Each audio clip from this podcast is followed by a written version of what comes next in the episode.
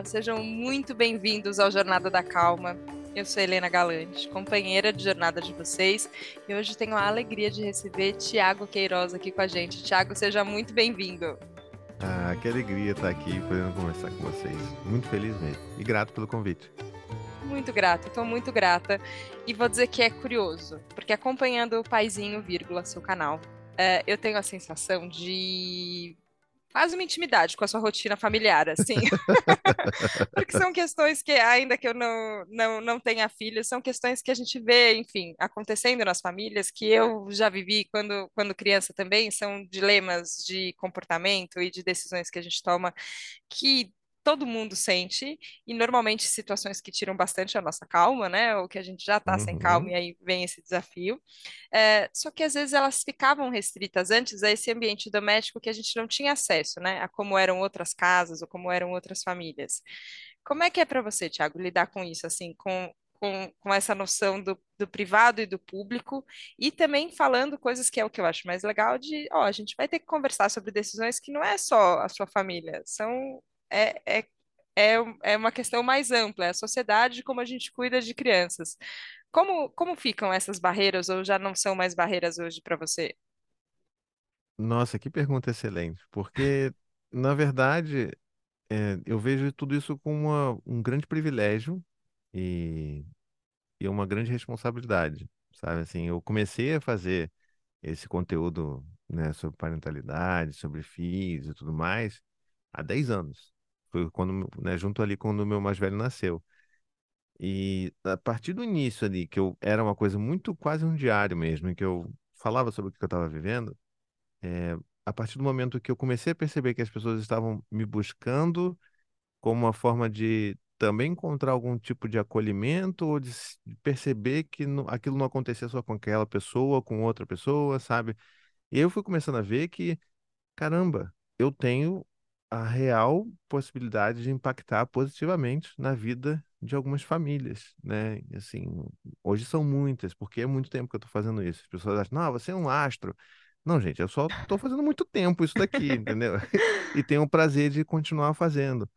Mas eu vejo isso com muita alegria, porque é, é, é a minha forma de tentar mudar um pouco o mundo, sabe? A partir do momento que, através de um vídeo, de um texto, eu consigo ajudar uma mãe ou um pai a repensar a forma que está se relacionando com seu filho e falar assim, tá, talvez é, as palmadas que eu recebi na minha infância, aquilo que você falou, né, as coisas que aconteceram comigo, talvez eu não, não seja o caminho que eu quero seguir, mas qual caminho seguir? Então, até porque o nome desse podcast é incrível, né? Jornada da Calma. Então, assim, é uma jornada mesmo. A parentalidade, ela é uma jornada de muita desconstrução e que começa a reverberar em outras esferas da sociedade, né? Porque eu sempre falo isso, assim, eu, enquanto pai, eu estou vivendo isso daqui e eu estou me transformando todos os dias, né?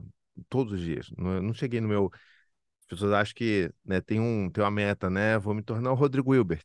Assim, não, porque não, não sei caçar e não sei construir casa da árvore. Mas não é uma meta, é uma jornada, né? Que a gente está vivendo, se desconstruindo, aprendendo coisas novas por conta da relação que a gente quer construir com os nossos filhos. E isso impacta a minha relação com o meu colega de trabalho, a minha forma de enxergar os dilemas dentro do meu trabalho, é a forma como eu me relaciono com a minha companheira, sabe, com os meus amigos. Então, é impossível a gente olhar para a infância, para a parentalidade de uma forma geral, e não perceber a riqueza e a potencialidade que tem isso de afetar a sociedade como um todo, porque é, é o que eu mais acredito hoje em dia, sabe? De como que uma pessoa que ouve aqui, e assim, tem muita gente que me acompanha há muito tempo, tal qual você, que não tem nem planos de ter filhos. E no início eu me espantava, e hoje eu vejo como uma coisa incrível, né? Poxa, essas pessoas estão aqui ouvindo, por quê? Porque elas querem entender talvez um pouco do seu passado entender como que as coisas estão acontecendo hoje. Por exemplo, tem muitas mulheres que me acompanham para tentar entender o que, que acontece na cabeça dos homens, porque eu vou falar sobre masculinidade porque ela me atravessa. Então tem tanta coisa para a gente falar e não é só como lidar com uma criança, né? Mas é, é todo um processo. E eu acho isso incrível. Nossa, você abriu 50 portas na minha cabeça aqui. Esse episódio tem três horas de duração, né? Isso, né? Deixa eu avisar todos os ouvintes do Jornada da Calma que nesse daqui a gente vai ficar 15 anos até a gente chegar na adolescência. para poder dar conta de tudo. É porque você falou coisas muito maravilhosas, Thiago. Eu acho que tem é, desde é, desde um qual que é o impacto, né? Porque às vezes a gente fica, e eu acho que a gente Hoje eu, já sinto que isso está melhor, mas ainda tem muito a melhorar, né? Mas Uhum, essa valorização dessa tarefa humana incrível que é criar um ser humano. Então, ok, exato. como a gente vai fazer? Qual que é o impacto disso? Eu acho que é uma forma, é talvez a forma de mudar o mundo, né? Como Sim. como a gente pode fazer e entender a extensão disso tudo, eu acho que é demais. É, entender também esse recorte de gênero, que até você falou, ah, tem muitas mulheres que me acompanham. E eu acho que você também teve teve essa desconstrução, né? Que a gente tinha Uhum, no começo, ainda mais há 10 anos, assim, né? é, muitas mães falando na internet, né? E, e tinha ainda essa, é, é, essa visão social, né? Que ainda tem hoje que a gente continua brigando, que ó, não é um trabalho de mãe, é um trabalho de é, quem são os cuidadores dessa criança, né? Como, como a gente se coloca como pai. E uma vez eu estava vendo até outra pessoa falando na internet que produzia conteúdo para homens estão falando sobre masculinidade e tal, e a pessoa falava, olha, 80% do meu público é feminino, parece que as mulheres estão mais interessadas na cura da masculinidade tóxica dos homens do que os próprios homens. É, você hoje, o seu público, entre masculino e feminino, como, como fica? É, e o que que você, nesses últimos 10 anos, sentiu de, de abertura para para ouvir essa voz do pai na, na criação uhum. falar mais alto? É, isso daí é uma, é uma bela jornada, porque está assim, intrinsecamente ligado com o machismo que existe na nossa sociedade, né? Então, ainda hoje, dependendo, porque assim, eu faço muitas coisas, né? É, podcast, é livro, é vídeo, redes sociais. Palestra, tudo. É, não é nem jabá, não. É só porque, assim, curiosamente, cada um desses lugares se comporta de uma forma diferente. Então, se a gente pegar, por exemplo, aqui o meu Instagram, meu Instagram, ele, é- ele tem a maioria de seguidoras mulheres, tá? Mais um podcast que eu fazia até pouco tempo atrás, porque agora eu estou fazendo um, um outro, né? Eu adoro fazer podcast. Então, assim, um que eu fazia até o final do ano passado, que era o Tricô de Paz, ele tinha maioria masculina, sabe? Então, dependendo do lugar, eu consigo hoje já atingir uma maioria masculina, mas ao longo da história sempre foi uma maioria feminina. Infelizmente, porque, né, não que eu não queira falar para as mulheres, eu acho que a gente está falando sobre criação com apego, disciplina positiva, são assuntos, como você falou, são assuntos universais para quem é cuidador, né, para quem vai se relacionar com uma criança. Então, não deveria ter essa distinção de gênero aí quando a gente está falando dessa, dessa relação com a criança. Mas a gente sabe que a gente vive numa sociedade que, além de tudo, a responsabilidade por se informar sobre como educar filhos ainda recai muito nos ombros da mulher, da mãe, né? E é por isso que tantas mães me acompanham, porque elas querem se informar, e como eu recebo muitas DMs disso, assim, dá sempre um engulo seco, né? Eu sempre recebo uma mensagem de mãe falando: Poxa, como é que eu consigo fazer o meu marido ver um vídeo seu, ler um livro seu? E eu falo assim: eu não posso, né? Tem que partir dele, essa porta só abre por dentro. Eu, felizmente, vejo que ao longo desses 10 anos, a, a parcela aumentou de homens e homens que estão se vulnerabilizando, mandando mensagens para mim, pedindo ajuda, falando que estão desesperados, que não querem mais perder a calma com seus filhos. Mas ainda assim, a maioria é feminina. Então, assim, é uma batalha de todo dia mesmo, tentando pensar em formas de como que eu posso acessar esses homens de um jeito que eles não sintam que, ah, você só está querendo me ensinar alguma coisa, sabe? Então, o Tricô de Paz, ele era, ele tinha muito esse papel de ser uma roda de conversa entre homens, a gente vai falar sobre tudo, filhos também. E aí sim, os caras vinham e ouviam e se identificavam com a gente e continuavam ali, né? Hoje eu tenho um outro podcast, que é um podcast que só eu faço, que é o Paizinho Vírgula mesmo, é o mesmo nome, e eu já vejo que ele não tem tanta mulher acompanhando quanto as minhas redes sociais, mas não tem a maioria de homens. Ainda assim, é, sei lá, 60% ali de mulheres ouvindo o meu podcast. Mas eu, vi, eu acredito muito, assim, porque é, é sobre ter fé também, né? Assim, de que eu possa promover algum pedacinho mínimo. Não sou também, não vou achar que eu sou o supra-sumo, não, da mudança da sociedade. Eu sou uma pessoa só. E ainda tenho quatro filhos para criar. Então, assim, né, tem muita coisa. Mas eu, eu quero acreditar, eu tenho essa esperança de que a gente consiga promover essas mudanças em algum nível dentro da sociedade, provocando o homem Eu chamar um outro amigo para ouvir alguma coisa, para ler um livro, para, sabe, dar um livro de presente, e para que aos poucos sejam as mensagens dos homens chegando para mim falando assim: ah, eu apresentei o seu conteúdo para minha esposa, e não o contrário, que é o que mais acontece, né? Ah, eu apresento para o meu pai, para o meu, meu marido, né? Eu faço curadoria. Então, tem muita mulher hoje que se prende nesse papel de fazer curadoria de conteúdo, tipo, não, acho que esse aqui vai ser bom, acho que esse aqui vai pegar meu marido. Aí manda. E o cara nem vê. Então, assim, a gente está nesse processo ainda. Mas eu acredito que a gente consiga cada vez mais melhorar esse ponto, sabe? Agora eu vou ter que abrir um- um- uma grande pergunta que também é uma inquietação minha, assim. Mas você falou coloquialmente, por quê? Porque é só a sua realidade. Porque eu tenho quatro filhos para criar, e aí você continua falando aqui desses problemas grandes que você quer ajudar homens e mulheres e a criação de todos, como a gente vai fazer isso com mais calma, com é, disciplina positiva, com respeito. Só que eu fico assim, o Thiago tem quatro filhos. Ele cuida de quatro filhos. Gera uma ansiedade. Você fala, meu Deus do céu, como é que é possível? Como a gente dá conta de tudo que a gente tem que dar conta? Como é que lava roupa, limpa a casa, cozinha, trabalha, ganha dinheiro, paga a conta e cuida de quatro crianças? Só que eu fico vendo, acontece uma. é, não sei se é uma mágica ou se é ruim eu falar isso, mas eu fico vendo que acontece uma transformação quando a maternidade ou a paternidade chega para as pessoas, que não acho que é uma chave que vira, são muitas, e de repente você só começa a administrar mais coisas e a sua cabeça entra num lugar diferente. É, sei que faz tempo desde que você virou pai, e aí, enfim, acho que a cada, cada filho talvez isso também tenha mudado.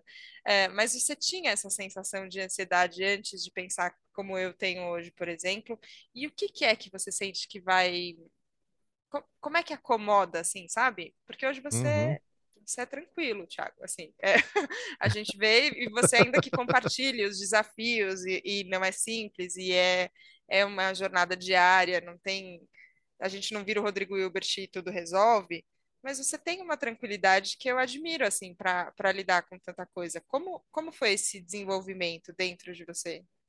Caramba, que pergunta. É, Esse, esse episódio vai ser longo mesmo, né? Ah, tá tudo bem. Liberou a trava aí, né? Não, mas olha, eu, eu acho que nada melhor do que o passar do tempo, tá? Nada melhor do que amadurecer. Eu hoje tenho 40 anos. Quando eu me tornei pai, eu tinha 30. E eu mudei tanto ao longo desse tempo. E uma das coisas que veio com, com esse meu amadurecimento foi essa, essa paz. Essa paz que é um pouco também de resignação e um pouco também de entender o que que eu posso fazer e os preços que eu vou pagar por aquilo que eu faço ou deixo de fazer. Então, assim, quando muita gente, muita, muita, você não é a primeira pessoa, nem vai ser a última, me perguntar como você dá conta. E eu sempre falo, é simples. Eu faço tudo pela metade, tudo mal feito. Porque essa que é a realidade. Eu não dou conta, ninguém dá Sim, conta. E não é tanto pela quantidade de filhos em si, porque uma pessoa que tem um filho só já não vai dar conta de tudo. Porque você parar e anotar, colocar no papel mesmo todas as demandas que um filho tem, não vai conseguir dar conta. Porque é isso, não é só o filho, é a casa, né, é a arrumação, são as roupas, é a escola. Eu, por exemplo, só estou aqui tendo essa delícia de conversa com você porque os meus filhos estão na escola. E porque a gente demorou algum tempo para conseguir acertar a agenda para dar tempo de acabar aqui eu sair correndo para buscar meus filhos na escola. Então, assim, as é, pessoas acham que, não, eu estou sem fazer nada, né? A gente está aqui, não, vamos só conversar? Não, não é isso. Tem todo um planejamento. Mas é entender que eu estou fazendo o meu melhor com aquilo que eu tenho e que eu posso oferecer. Então, eu não vou, por exemplo, quando o Dante era pequenininho, quando o Dante era bebê, era toda aquela preocupação, aquela neura, ai, o que que ele vai comer, como vai ser, a introdução alimentar dele, tem que ser da forma, ah, os, os orgânicos mais incríveis no mundo e tudo mais, não que não que não sejam bons, né? São excelentes, a gente deveria realmente tomar muito cuidado com a nossa alimentação. Mas, sabe, era uma preocupação, umas paranoias que a gente tinha. Não, peraí, mas com quanto tempo ele vai começar a assistir TV? Com quanto tempo ele vai ingerir açúcar pela primeira vez? E são tantas coisas que passam pela nossa cabeça que o tempo, às vezes, traz uma certa calma. O tempo por si só. Da gente perceber que, ah, tá bom, a Cora começou a ver TV um pouco antes do que o Dante começou a ver. Mas tá tudo bem. sabe? A gente continua dando amor, a gente continua atento a essa questão, a gente não, ela não fica na TV o dia inteiro. A gente continua amoroso, afetivo, prestando atenção nas necessidades dela, sabe? Então, assim, é muito sobre perceber o quanto que a gente pode flexibilizar e o quanto a gente pode abaixar as nossas expectativas também. Porque lá no início, uma sala desarrumada jamais aconteceria, né? A gente tinha ali as caixinhas para cada tipo, a caixa dos brinquedos de madeira, a caixa dos brinquedos de bonequinhas e não sei o quê.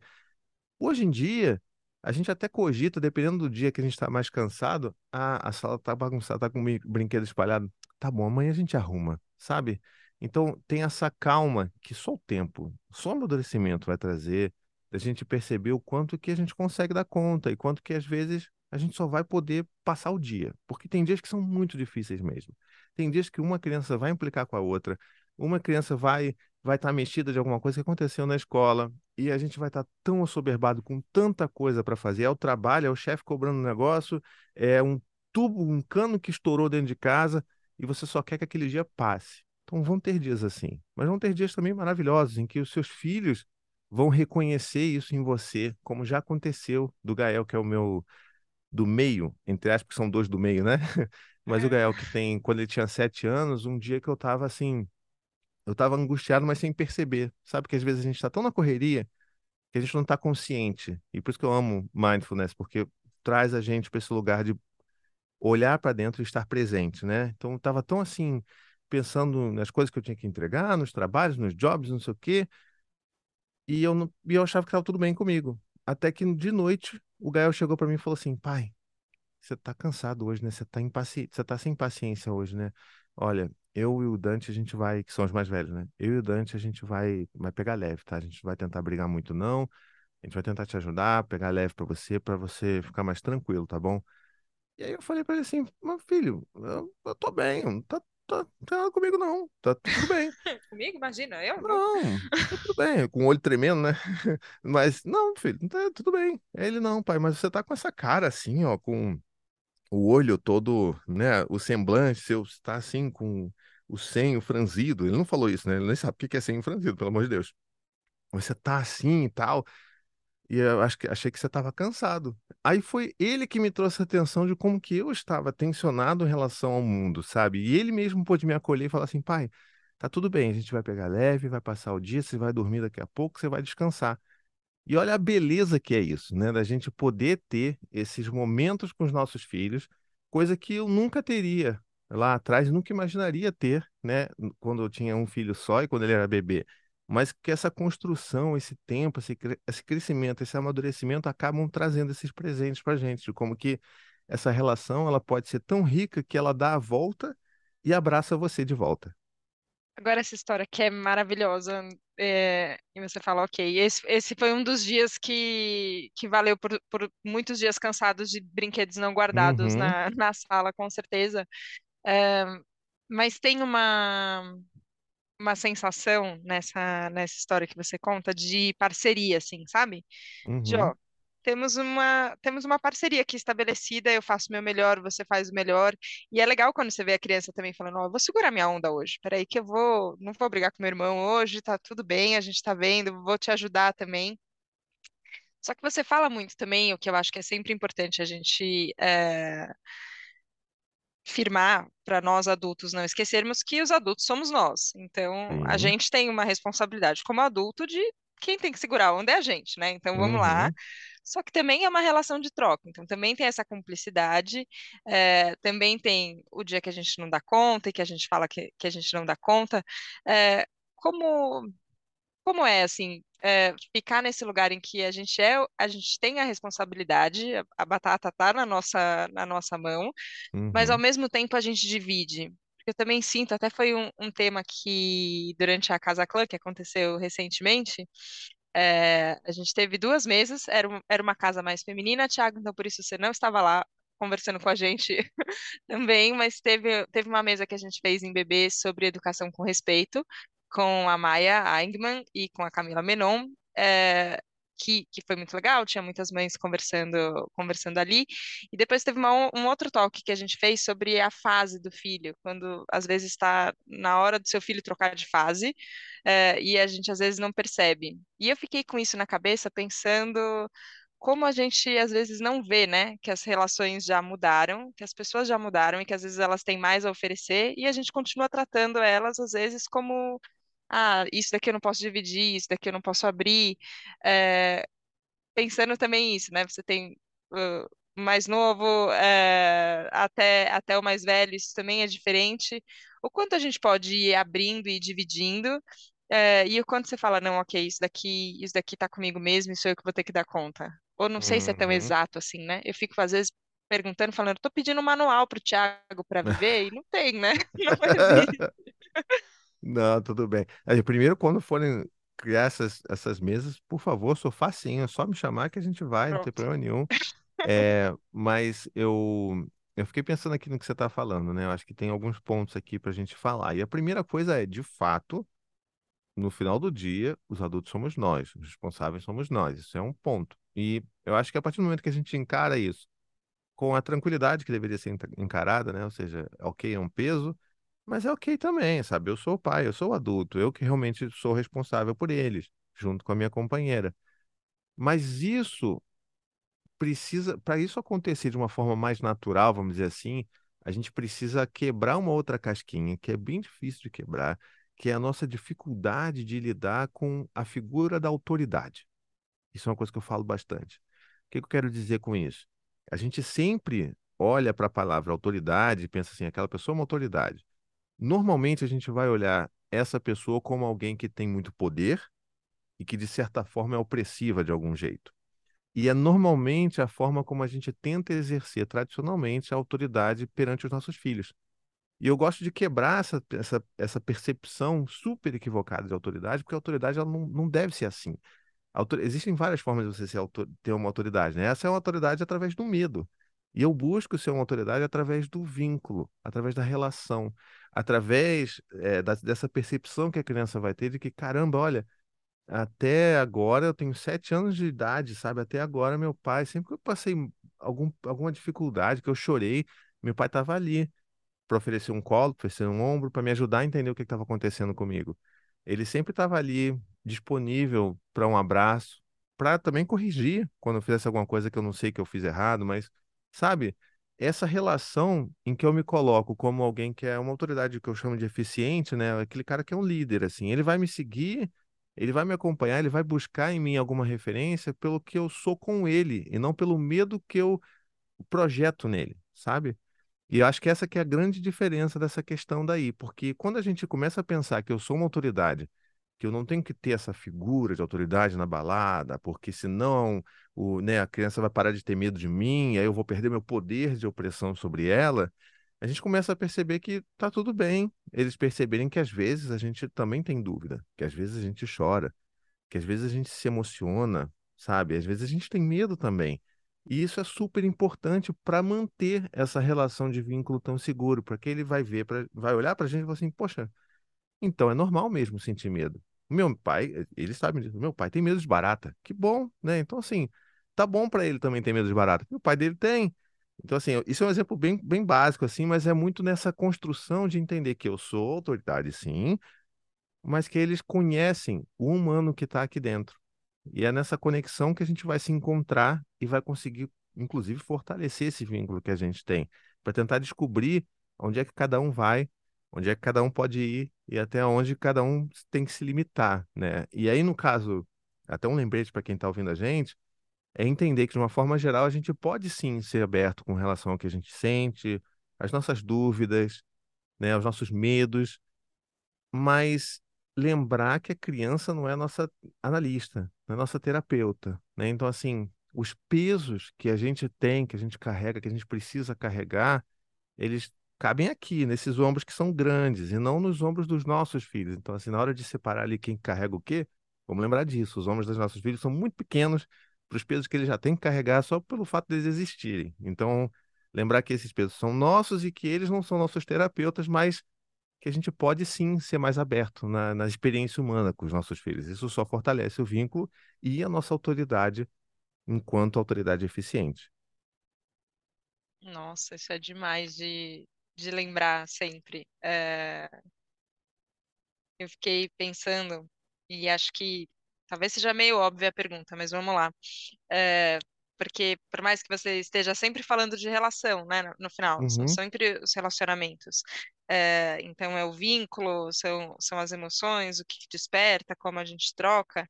É, eu vejo que tem um, tem um trabalho que ele é de autoconhecimento também, que não tem como escapar, né? No fim, é, que tudo bem, pode ter terapia, pode ter mindfulness, pode ter alguma coisa, mas tem tem tem um, um autotrabalho mesmo, né? De, de autoconhecimento. Tem é, formalmente teve alguma mudança nesse sentido, Thiago? Foi a própria paternidade que fez você olhar para dentro tanto? Não, o gatilho foi a paternidade, Uhum, mas é, é o que você falou, tem que ter um trabalho ativo para essas mudanças, né? Lembrando que Thiago de 10 anos atrás não era nada parecido com esse Thiago que está falando com você hoje aqui.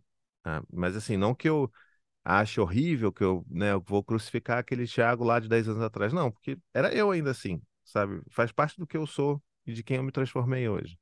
Então acho que também tem esse olhar de de compaixão com nós mesmos e com as nossas próprias histórias, sabe? Então, às vezes é mais difícil, às vezes é mais fácil, mas que a gente tem que ter esse olhar gentil sobre nós mesmos, que é tão difícil a gente exercer de vez em quando. Mas é, a minha, a minha intenção, assim que o Dante nasceu, foi de tentar. Eu queria construir alguma coisa diferente. Eu não tinha exatamente uma referência, como muitos de nós, né, da nossa idade, é, não tem uma referência de uma presença afetiva e disponível emocionalmente das nossas figuras paternas, né? Então, assim, era a mesma coisa comigo.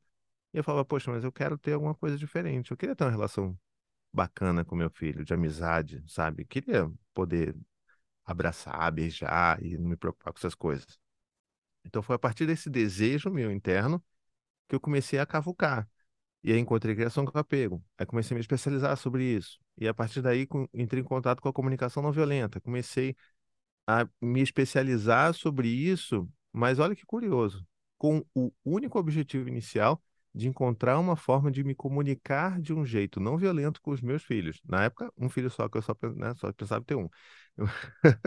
Mas eu entrei nesse universo pensando assim, beleza, vou aprender as coisas aqui para ter um negócio, uma relação legal com meu filho, para eu poder me comunicar de uma forma bacana com ele, tá tudo bem.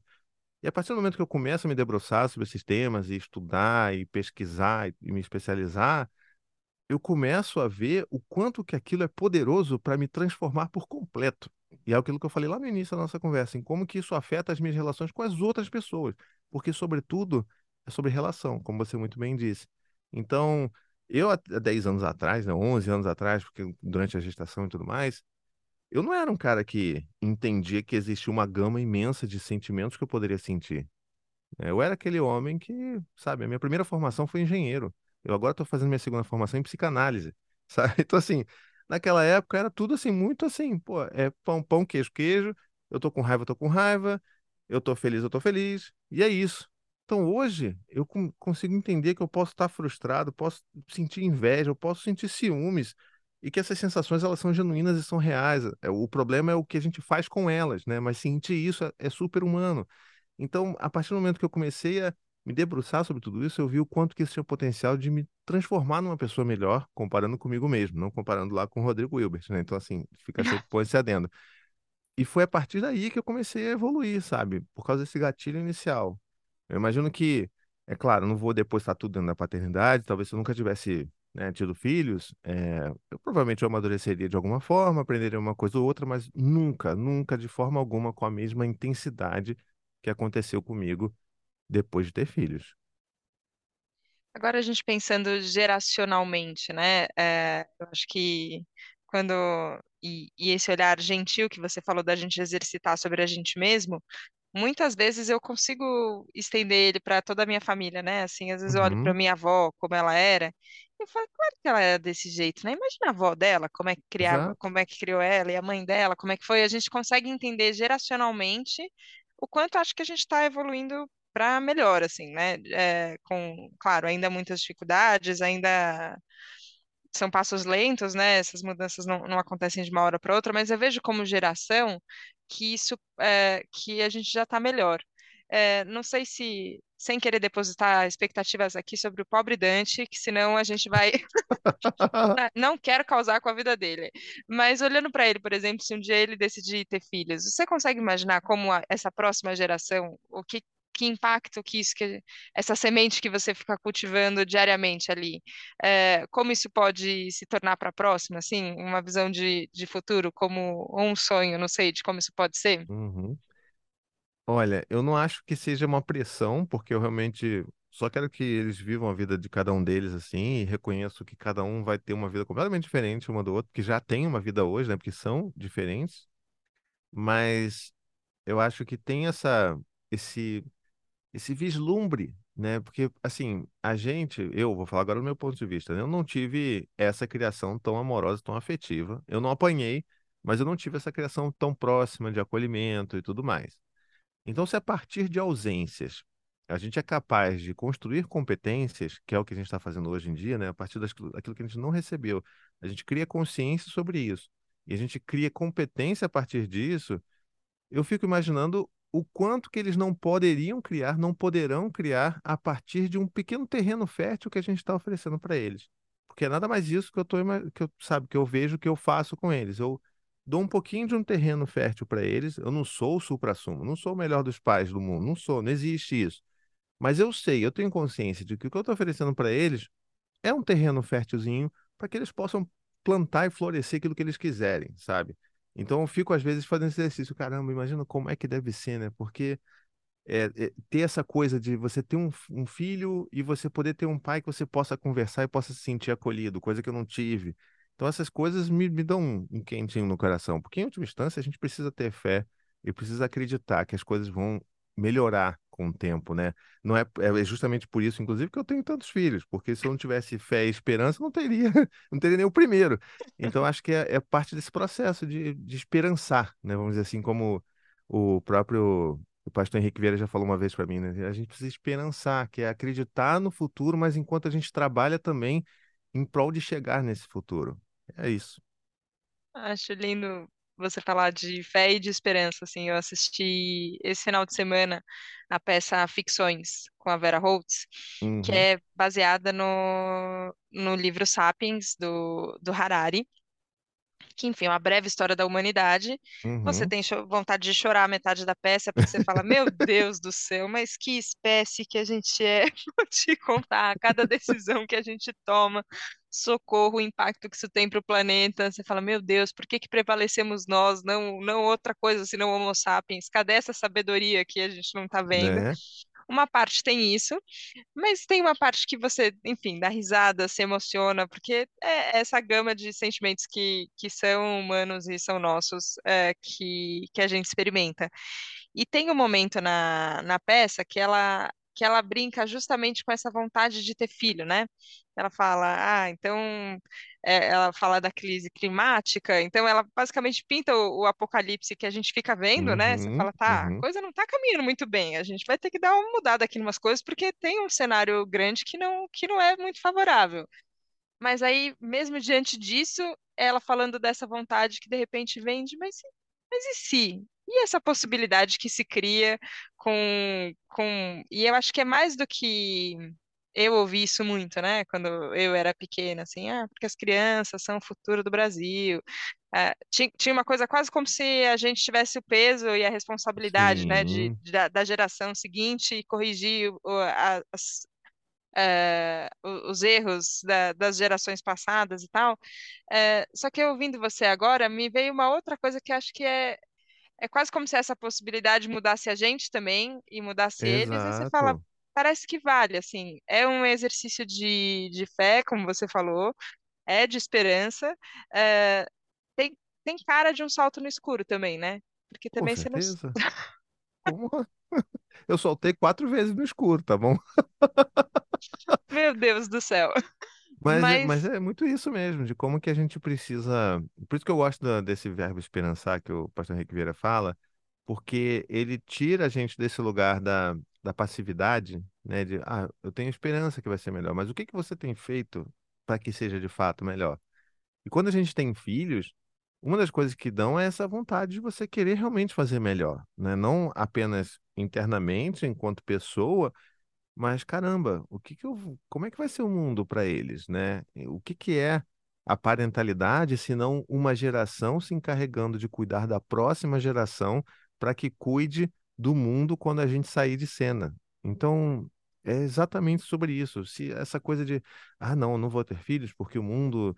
Eh, tá, mas não vai ter mundo mesmo se todo mundo tiver essa mesma ideia, porque assim, não vai ter mais gente. Então, eu acho que parte, talvez algumas pessoas exagerem, como eu, tendo quatro filhos, tudo bem, mas eu acho que é esse momento da gente pensar em acreditar e trabalhar junto para que algo seja melhor, sabe?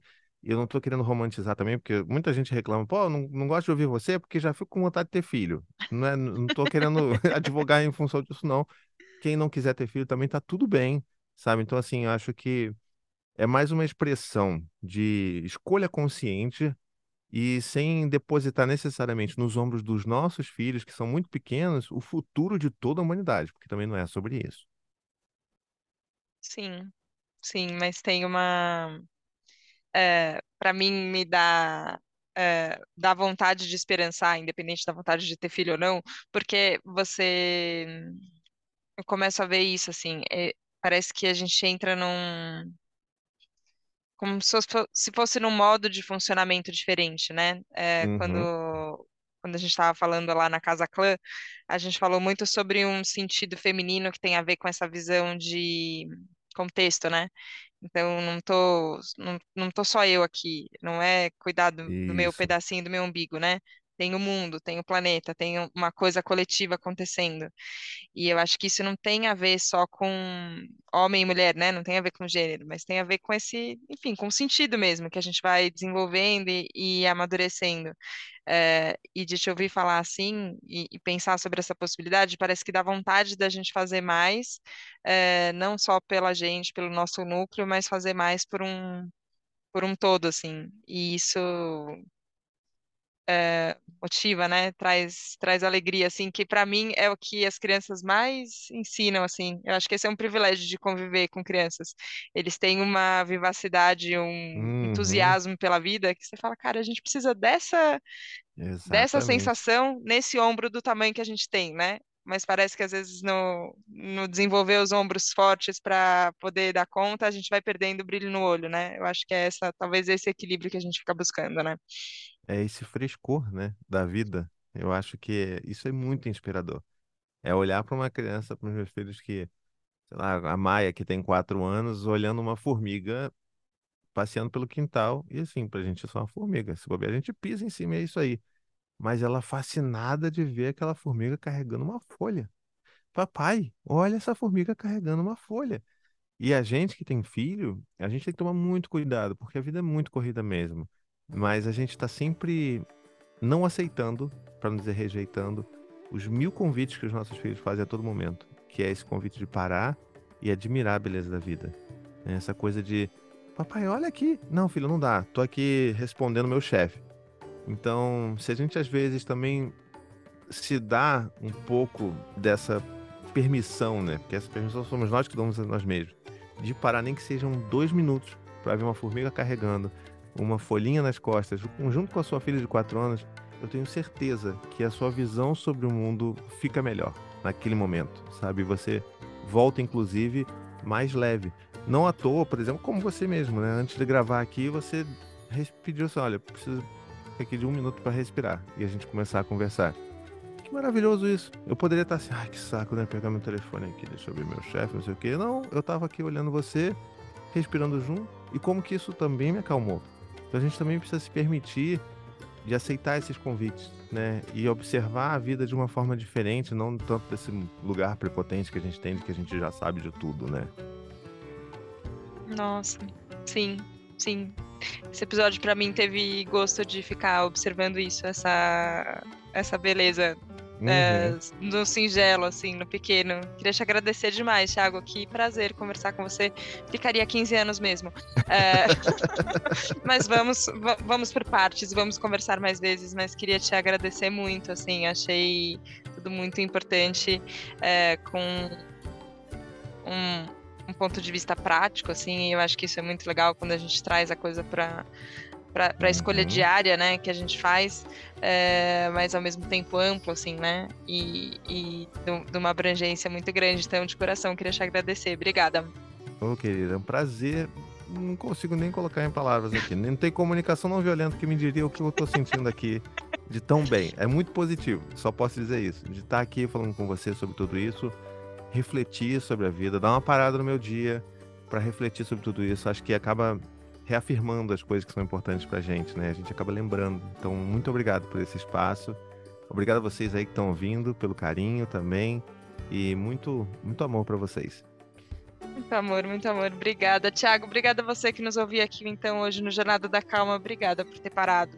Meia horinha. Extrapolamos a nossa meia horinha hoje, mas tudo bem. Um tempinho que você parou para acompanhar a gente com o coração tão aberto. Obrigada por ter saltado no escuro com a gente. E a gente se vê na próxima segunda, no próximo Jornada da Calma. Um beijo. Tchau, tchau. Tchau, tchau, gente.